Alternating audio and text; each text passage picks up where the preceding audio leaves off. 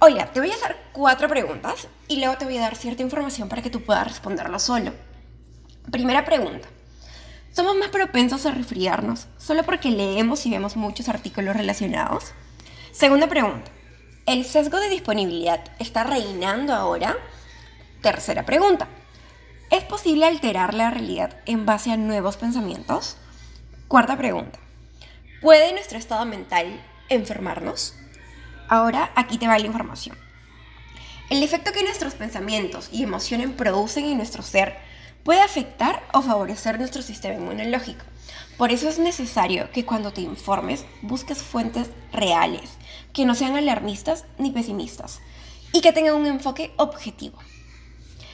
Los sistemas de respuesta fisiológica permiten emociones causar enfermedades. Emociones específicas como el miedo debilitan tu sistema inmune y puedes enfermarte o puedes creer que lo estás.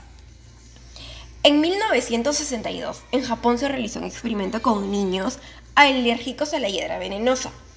Ellos no mostraron reacción alérgica a la hiedra venenosa, a pesar de que eran alérgicos, simplemente porque les dijeron que no lo era, que lo que le estaban frotando en el brazo no era hiedra venenosa.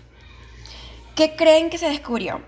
Que los pensamientos efectivamente tienen un efecto en nuestro ser y en nuestra respuesta fisiológica, incluso a alergias súper fuertes como esta en estos niños.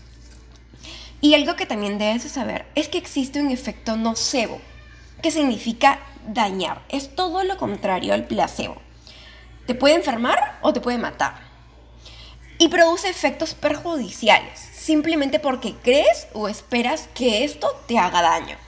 Ahora que ya sabes esto, Sé más objetivo para responder las cuatro primeras preguntas y analizarlo ahora en tu realidad.